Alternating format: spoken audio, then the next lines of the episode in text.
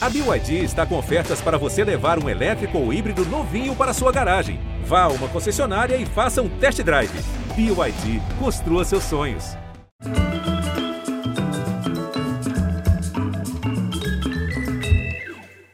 Olá, bem-vindos. Era o fim do século XX, 1997. Aí, dois famosos e bem-sucedidos artistas do pop britânico, recém-separados de suas respectivas, dividiam um apartamento no bairro de Notting Hill, em Londres. Era o auge do Britpop, da Cool Britannia. A Inglaterra estava no centro das atenções no mundo da música, do cinema, da moda, da política. E um dos moradores desse AP era o quadrinista Jamie Hewlett, criador da anti-heroína Tank Girl que tinha sido adaptada, tinha acabado de ser adaptada por Hollywood. Bom, o outro inquilino era o nosso convidado dessa noite. Na época, ele era o vocalista do Blur, banda que, putz, bandaça, que deu uma desanuviada no clima carregado do grunge, grunge, chame como quiser, americano. Vieram com umas letras e umas melodias menos sombrias sobre o cotidiano inglês da época.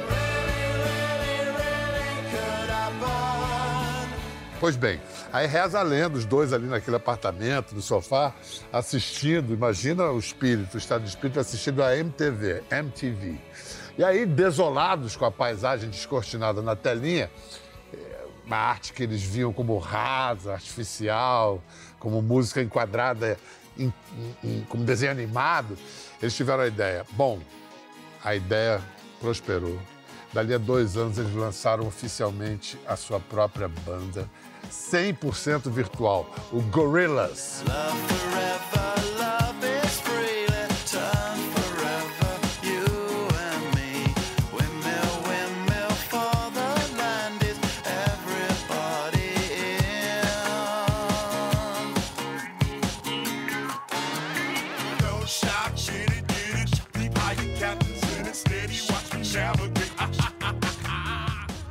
D, Noodle, Russell e Murdoch não existem no mundo real. Só no imaginário de clipes, projeções em shows, capas de discos, pôsteres, camisetas e bonecos.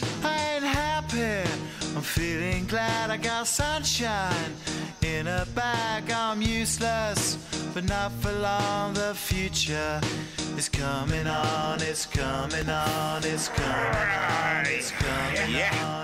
Há mais de 20 anos eles seguem mexendo com a realidade, arrebatando com batidas irresistíveis, esculturas sonoras surpreendentes e ainda contam com colaboradores bem reais, de Madonna a Ibrahim Ferrer de Elton John, a De La Soul, de Carly Simon, a Dennis Hopper.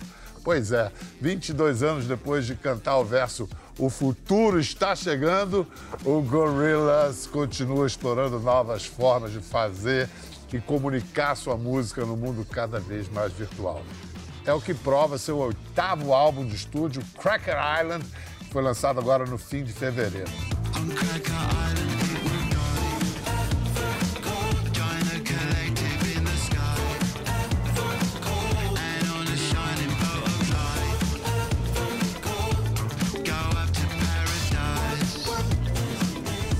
Então, para ajudar a separar, se é que é possível, realidade de ficção, avatares de seres humanos, será? Hoje eu converso, será, com o comandante musical do Gorillaz, o, o cantor, compositor e produtor e avatar de si mesmo, Damon Albarn. Hi, Damon. Hey. Thanks for the opportunity. How are you? I'm, I'm good, thank you very much. Have we got a good weather in London today? Oh, I'm not in London, I'm in Los Angeles. You're in Los Angeles. Ah, I see. Yeah. I used to live in London. I was there in the 90s when oh. you showed up in a very. I, I was there in the 90s in... as well. Where did you live? Uh, in Camden Town. Oh, nice. What a great place in the 90s, man. Yes, it was quite lively, very Copacabana like. Yes, exactly. So you used to go to the Good Mixer. Do you remember the oh, Good Mixer? yeah. And once, I, once or twice I met. Uh, uh, Amy Winehouse. Amy. Oh, Amy, yes, yeah, Amy, yeah. Yeah, yeah. She was a young girl, but she was already. Yeah, yeah. Everyone was there during that time. It was a very popular yeah. spot. Listen, first, a very important matter. When are you mm-hmm. going to release Thiago Silva back to my team in Brazil, Fluminense, where he was created and revealed? Well, I mean, he'd probably be leaving anyway. it's like, it's, it's, oh dear, it's been a very, it's been maybe the worst season I can remember, really. It is. It is indeed. Disaster. Disaster. Yeah. Well, it can only go up from this place. I hope Chelsea recovers. Well, you say that. You say that. I think you could go quite further down, actually. Listen, Damon, Cracker Island was out on late February, but mm-hmm. before that, you had already released five singles before the full length record. When you think mm-hmm. of an album nowadays, do you think of it as a full fledged work, as, as a movie or as an opera? with a concept behind the whole thing, or single by single? Yeah, I, I, I like to have some sort of narrative arch, kind of loose one. I mean, sometimes it's more focused than on other occasions. I think this record's got quite a strong narrative through it. Um, yeah, it's. Uh, I, I, always try and make albums, and I, I, I don't really see things as singles, and then ultimately it's the um, it's the ability of, of, of it to play in one whole sitting that I'm interested in, really. And considering the nature of of Gorillaz, do you uh, the visual thing comes along with the music and the lyrics, or there's a hierarchy? Oh, absolutely, yeah. I mean, um, and the very nature of animation means that um, you know, sometimes there's quite a, a, delay between the music and the release because of the just it's just very very involved animation and you know it's hundreds and hundreds of thousands actually of hours to to make a a proper animated video let alone a film i can't even imagine how much time is invested especially traditionally when it was all ha- hand drawn, uh, hand -drawn a cel animation. I mean, it was like you'd, you'd, you'd have like maybe 200 people just drawing. It's, it's in Japan, Miyazaki, the guy from Ghibli. Um, oh my goodness! Well, I mean, that... he, he, does it all by hand up to now. I know. All, I mean, each frame, it's like obsessed. The they're the greatest. You know, there's there's no yeah, they're the, they're the greatest. They're, they're definitely the greatest. It's yeah. incredible. In Cracker Island, there's the song itself uh, there's a mm-hmm. mention to a place where truth was auto-tuned or yes. digitally corrected. Is it a reference yeah. to the musical business itself or to the post-truth society? I just think it's both. Yeah, I mean, and, and now we're being flooded with AI versions of everybody, which is like it feels like a bit of a tsunami of, you know. And I don't, I, I don't think people are actually able I think it's out of control. I think maybe the machine has has become sentient and is this is how it begins its first attack, turning us all into AI versions of ourselves. So you you are with Yuval Harari. Uh, facing, yes, I'm, as, I'm, as Yuval Harari, you're facing this as a major existential threat for for I, us. Well, I, I, I don't think it's a threat. I think it's a reality I think it's it's no longer existential. It's no longer existential. I mean, this isn't really me. This is my the AI version of me. Already. Already, and you don't know. But well, what what we see is that the first application of AI in our lives were the are and were the algorithms in the social media. Absolutely. Look at what happened. It's yeah. Like this this topic? Well, I mean, I haven't got telephone myself, so I'm I'm kind of trying to stay slightly off off grid. You don't have a cell phone? No. You check emails in your laptop, notebook. Yeah. That's all. Well, I've just got I've got an iPad. But an iPad's iPad. a great thing for me because it has GarageBand, so it's like I can take photos, I can write, I can send emails and I can make music. All I don't need anything else really. Read a bit of The Guardian. Have you ever had a social media account? Not my. I mean, I have ones in my name which are run by um, like management and record label, but nothing. There's nothing that's actually I, I, I have any involvement in at all. Uh, I, I'm sorry, uh, it's a part of my ignorance. Do you have kids? I do. I have one 23 year old daughter. And what about her? What's her relationship with this? Oh, yeah, she thinks I'm a complete idiot. What, what does she do for a living? She's uh, uh, she's at the London School of Fashion in her second year. And that's her world. It's uh, that's her world. I mean, she's she absolutely. I mean, it's just permanently trying to make sure I don't say anything stupid, basically, or wear something stupid, or think something stupid. You know, it's it's the uh, it's it's the ministry of, uh, of, of of everything. Are you obedient? Uh, I try to be. Oh, I see. That's good enough. Listen, Yeah, yeah. besides this uh, dream, being this dreamlike, uh, mysterious place, Cracker Island is actually a, a, a real location in New Scotia, in Canada. Is it? Have you ever been there? Yeah. I didn't Never know been that. there. No, I've never there been there, but I would love to. It, wow, I didn't know that it existed. Not too far, just a five, six hour flight from LA. You'll be there. Matt, I need to go there on the way back. Yeah. It's probably cold. Yeah. Oh yeah, I like cold though. I love cold. I I, I swim in cold. I, I, I live in the countryside and uh, I swim in the cold sea all, year round. I love I love the cold. Your, your main base nowadays is um, Iceland? Uh, no, I, although I am an Icelandic citizen, you know, I'm I'm and I have uh, Viking heritage, so I consider myself partly Scandinavian, really. I love Iceland. I've been there. It's one of the most incredible places I've ever Yes, been to. what what what a beautiful place! I love it too. What a beautiful place, and what a what a Yes. beautiful people and and yeah. uh, identity. Well, well, well. The, lo- the lovely thing about Iceland is that uh, uh, virtually everyone has some kind of artistic job. You know, their and and and their social program is is one of the best in the world. I mean, it's a very utopian place in many ways. It is. It is. And they have the, that drinking spree from Thursday evening to Sunday that it's like a non-stop uh, Yeah, kind of national rave. they're slightly less alcoholic than they used to be back in the day. When I first went there, I they they, they were still very hard drinkers, but I think they've definitely um, mellowed a bit over the years. Because you know they had up until 1983, they had absolute prohibition of, of alcohol.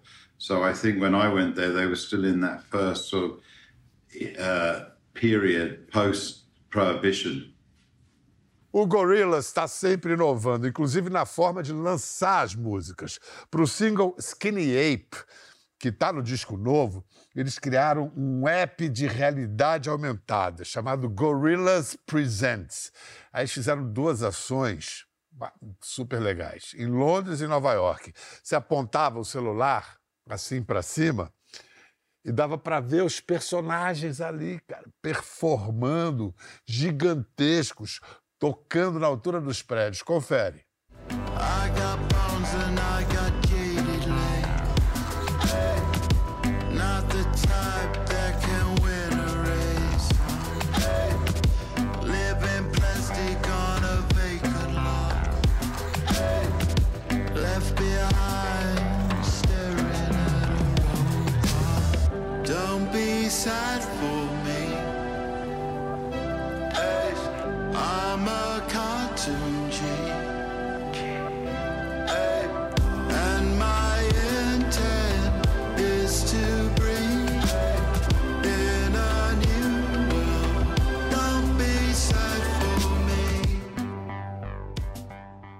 Listen, um, Skinny Ape and the augmented reality app did really provide a, a immersive experience. Um, Yeah. When it comes up, and, and then when it comes up to live music on stage, it is a, a, a whole different game or you try to emu- emulate some kind of visual impact similar to to to the augmented reality app? I mean, as yet, these things have not been able. We haven't been able to tie all the things into one cohesive ex- live experience where you where, where you are you are playing amongst the avatars. Um, but I mean, I've no doubt that at some point soon it will actually be possible to do that. You know, but but we, we always wanted to have the combination of holographs and, and humans interacting. That was If you were to choose a, a, a late artist to uh, interact with in the in stage as a holographic image, who would that be? oh wow. I would say someone like John Lennon would be a lovely, uh, Wow, or Nina Simone. You know, one of those those kind of cats. that would be that would be cool. That's a nice encounter. David uh, Yes. Albarn and, and John Lennon. That would be nice. Yeah, it's one of the it's, it's, it's one of the the people I, I I- I really, you know, would have dearly loved to have known. What would you ask him? What would you tell him? Uh, what would I tell him? I'd just say thank you. Thank you for. Um, Thank Yeah, you so thank much. you. We Thank do you so much. appreciate Mr. Lennon. Exactly. Thank you, sir. That's That's, right. that's how That's I would right. start. Listen, Damon, uh, Cracker Island has special guests. Tame Impala, the Steve, Stevie Nicks from uh, Fleetwood Mac, Thundercat, Yeah. Beck. Uh, these collaborations were made were made easier by the pandemics or harder? Um, I mean, it was it was made sort of towards the, the, the latter end of that. I mean, the album before was was uh, Song Machine was was entirely made in the pandemic, so everything was done virtually. On this occasion, I I, I wasn't in the room when Stevie Nicks did her vocal, uh, but you know. Uh, like I was there with, with Bad Bunny, I was there with Tame Impala, I was there with Beck. So, you know, it was it was um, yeah, it wasn't that virtual. Então, e o destaque da versão de luxo, assim, do Cracker Island é a colaboração entre Damon e o brasileiríssimo MC Bin Laden. Aquele do clássico tá tranquilo, tá favorável. Vamos ver um trecho de Controlar. Controla, controlar. Toma lá, toma cá, tenta vir pra trocar. Se eu tiver sonhando, não precisa me acordar. Tô vendo meu passado no presente o presente no futuro. E o futuro pisando no ar. O que tinha no meu copo, tô querendo saber. Elas querem o meu corpo e eu querendo prazer. Tô em todo lugar, não dá pra controlar. Oh, oh, ha, ha, oh, oh, ha, ha. The of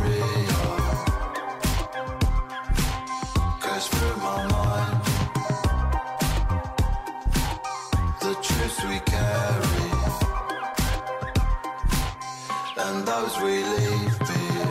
Tô em todo lugar, não dá pra controlar. Uh, uh, uh, ha, ha, ha, ha, ha, ha. Oh, ha. Damon, that, this uh, kind of uh, rhythm, gender Yeah. in Brazil, we call it uh, Brazilian funk. Yes, It- Baile uh, Funk. What what what what did you, did it attract you in in this uh, in MC Bin Laden and the thing he does? well, I, I've been I've been a fan of his for a while. You know, I kind of I've been watching his stuff. I try I try to sort of keep myself, you know, in a in a relatively uh, contemporary place, and I just like working with new new people who I'm kind of sort of you know fans of. It's it's always a pleasure, and everyone.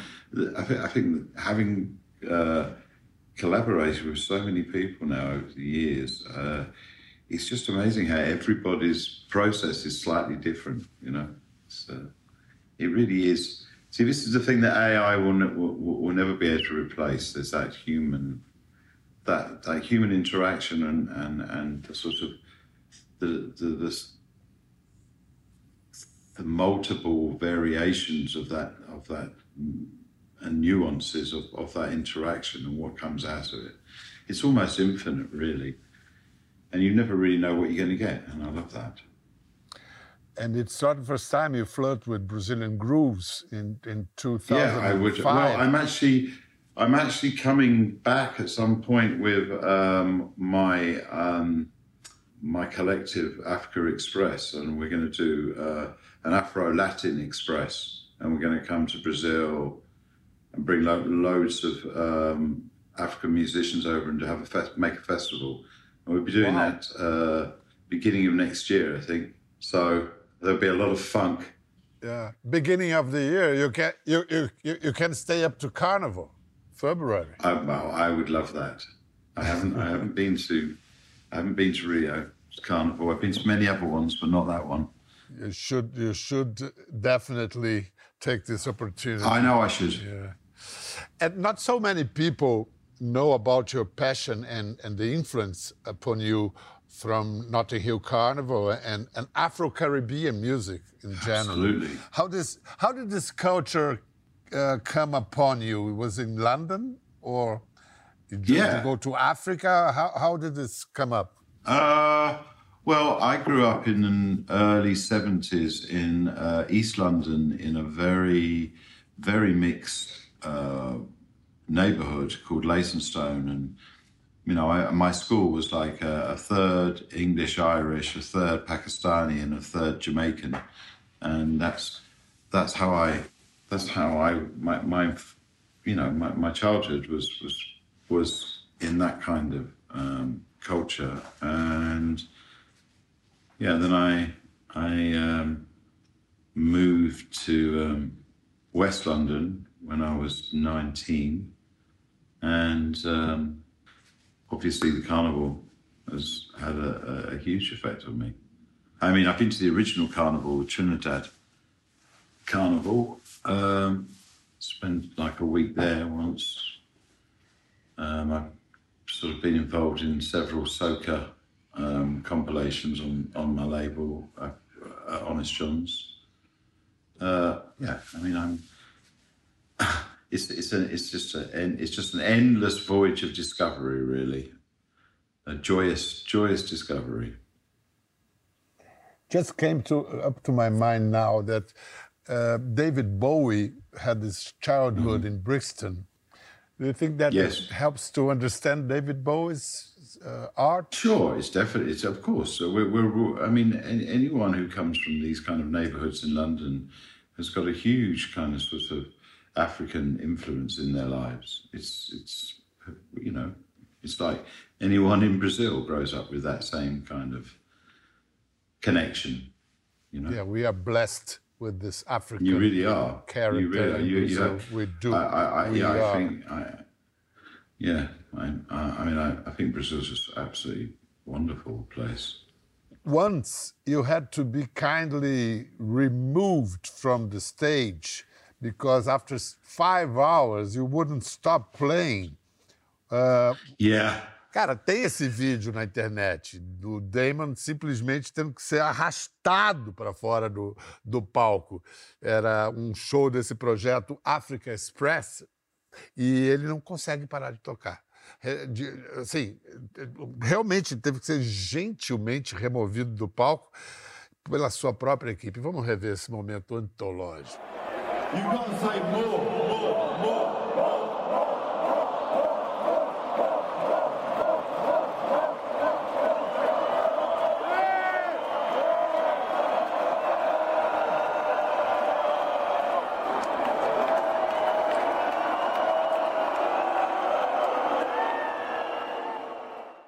What was that? Was just a sample of the way you work, or the African music power Yeah, combination of many things. But yeah, no, no, I think it was longer than that. I think we've been on stage for eight hours by that point.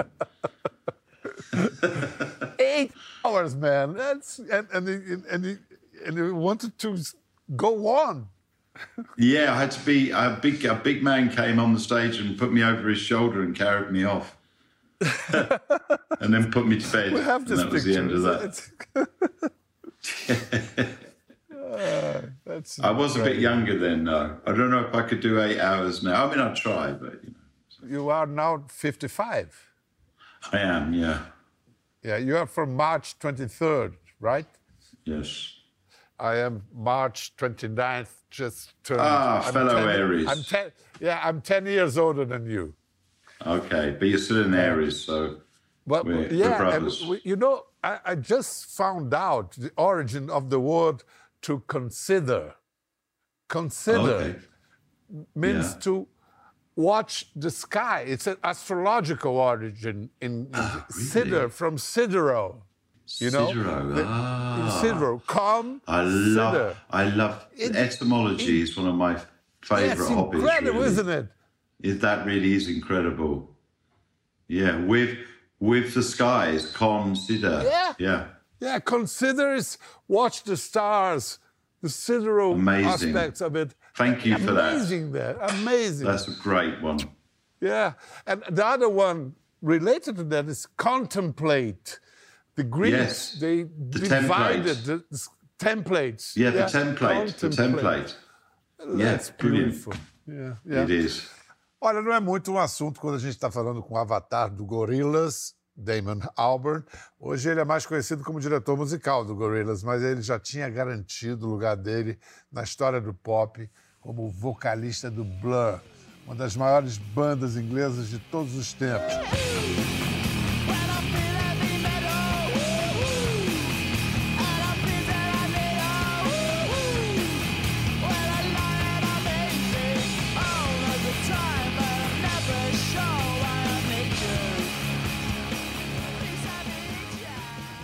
Até o rival deles na época do Britpop, o Oasis, com a história acho que ficou, sabe, na poeira. O Blur surpreendeu a todos agora, lançou em maio a primeira música em oito anos, e um disco completo, agora para julho. Esse mês ainda eles começam a turnê, então é um artista que, tão voltado para o futuro, está reescrevendo sua história do passado. Uh, listen, Damon, you, you were talking about the irreplaceable nature of um personal meetings, uh, presential meetings. In in 2021, two years ago, a British paper said, "Why are bands disappearing? What is irreplaceable and special about being a human band?" Um, well, I, it's it's it's that that place where you you you where you all meet where you all meet where you're all playing in the same the same space and and breathing in the same way. And it's it's very intimate kind of thing. And um you know that translates to an audience as well. So you know there, there is true magic to be created in in playing music. And I'll, I'll never uh, leave that space How are you dealing with nostalgia? Yours and the one that comes from the public. I'm not particularly nostalgic. I, I've always felt like I'd, I'd rather work really hard and, and be able to enjoy the present than, than sort of look back on something. and you are very into the future as well. Um, Yeah. I'd like to thank I'd like to thank you very much for this opportunity. And uh, we're talking about My the pleasure. future. I rem- I remembered once I tried to interview John Cage when when he was Oh. in Rio, and he didn't give any interviews. But I I shouted to him, Mr. Cage, what about the future? And then he Yeah. looked back and said, I hope we have one. And uh, well, fair enough. so that's that's my last question to you, Mm-hmm. Mr. Albarn. What about the future? Well, in a sense, the beautiful thing about the future is that uh, we're making it now. So it's it, it, it is in many ways in our in our hands. You know, we're holding it in our hands today. Obviously, asteroids. Uh, uh, you know, if you consider the uh, the uh, the cosmos, there's not really anything that we can say or do about it. But aside from that, you know, we we have we have power, even though we may not believe we have power. It was very nice talking to your avatar. Very nice Mr. talking to you. I enjoyed it. Thank you so much. All the Thank you. best. I Yes. hope to see you in Brazil one day. You will come come, come to the uh, the, Af- the the Latin Afro Express. Please, just Yes. give me a call. No problem. I will. Okay, Take man. care. Para você em casa, valeu, até a próxima.